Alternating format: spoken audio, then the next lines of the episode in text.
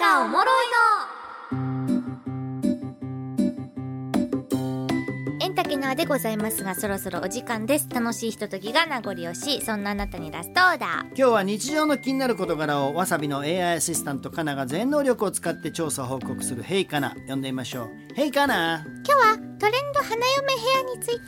て」おー花嫁ヘアもう今私がずーっと悩んで、うん頭が痛くなっているのがこの花嫁ヘア問題なんです島田負けじゃね出た昨日の昨日 の文違い金ます高島田ドレないスドレスあにドそレれはスちかょっと違うそうじゃかないそうでかすかもう本当に今たくさんのトレンドがありすぎてうん本当迷いすぎてうん答えがわかんないんですあそんなにあんの、よもういっぱいあるどうしたらいいかと思って、うんまあ、手先さんの時代とはね髪型も違うと思うんですよ、まあそうだろうねそれは花ね嫁さんもうんうんね、どんな感じですかもうガッて全部オールバックうんうちの嫁さんはオールバックでしたうーんうんもうずーっとでしたねううーんんえ髪型チェンジはしてない髪型はね、えっと、親父が美容師でああーのその場でチェンジする親父のヘアチェンジショーっていうのを開きました披露宴の最中カットじゃなくてあのバーッととあーほぐしてまた新しい部屋を作るっていうのをへえ親父のヘアチェンジショーがありまし たからうちの面披白い露宴はあそうなんいだそれをやりましたということで今日はですね昭和とは違う令和の花嫁ヘアについてはご紹介しますけど、それで思い出したけど今はねお色直しで髪型を髪の毛をバッサリ切る花嫁も結構いるんですようわーすごいな本当にもう大チェンジやねそれはうんみんなの前で見せる人もいるしうんそのままもうパサって切ってはあ自分で切って整えてもらってえー、自分できるよとかもそういう花嫁さんもいるんですよね。はい、まず今日はそれとはまた違うアレンジについてですけれどもまず一つ目、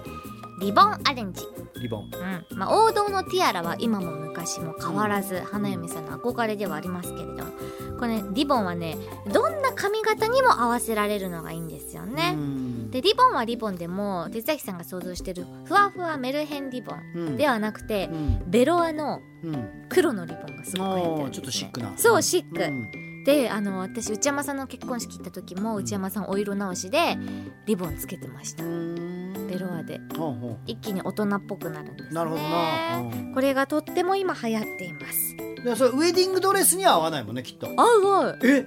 白に合うもよ本当そ白に髪の毛は茶色いだけど黒のベロアリボンとれかカクテルドレス用じゃないんだじゃなくてです、うん、っていうのがあったりうんとか次ピタッとアレンジ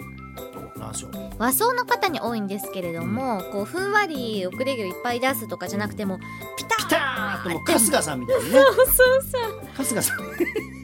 ピターってさせるまとめるヘアアレンジもここ最近人気でまあツヤ感は出ますよねでモード系の花嫁さんに支持されてますこうタイトめなウェディングドレス着てるモード系の花嫁さんはもう前髪もガバッピターお団子花みたいな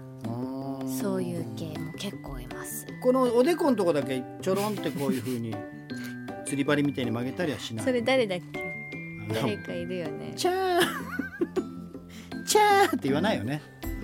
はいいいですとか、はいあとはですねあのこのピタッとアレンジはシニオンでも普通のうお団子でもポニーテールでも合うんですけれども最近ほうきヘアって言ってうんほうきみたいに毛先はふわふわしてるけど頭のほ上の方はピタッみたいなほうのが流行ってます毛先ふわふわ頭がピタッとしてるそう毛先こうポニーテール結んだ時のうんゴムのところまではピタだけどそこから先タラーンって垂れてる髪の毛をふんわりさせているほうきヘアそれは細かいな、細か細かいーうんそれになんかあの聖火生の花を刺していたりとかねうんそういうアレンジがありますうん最後これは驚き何パールとの組み合わせなんですけれども、まあ、パールのピアスを使う花嫁さんはたくさんいらっしゃいますよねそのパールを頭にもつけてしまおうというもの、うんうん、でパールのサイズを変えることでおしゃれ度アップするんですけれどもなんとその頭だけではなく今は耳とか 首とかにもちょんちょんちょんちょんちょんちょんってパールをいっぱいつけるんですよ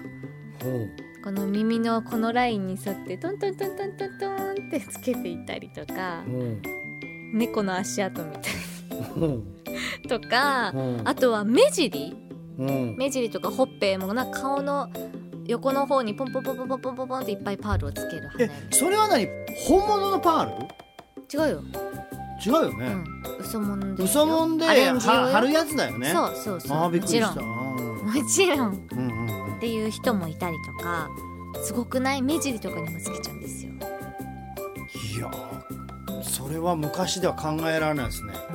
だからもう完全にヘアアレンジとは言いつつ首とかデコルテまでもうん綺麗に見せるためになるほどそうしてるんですよね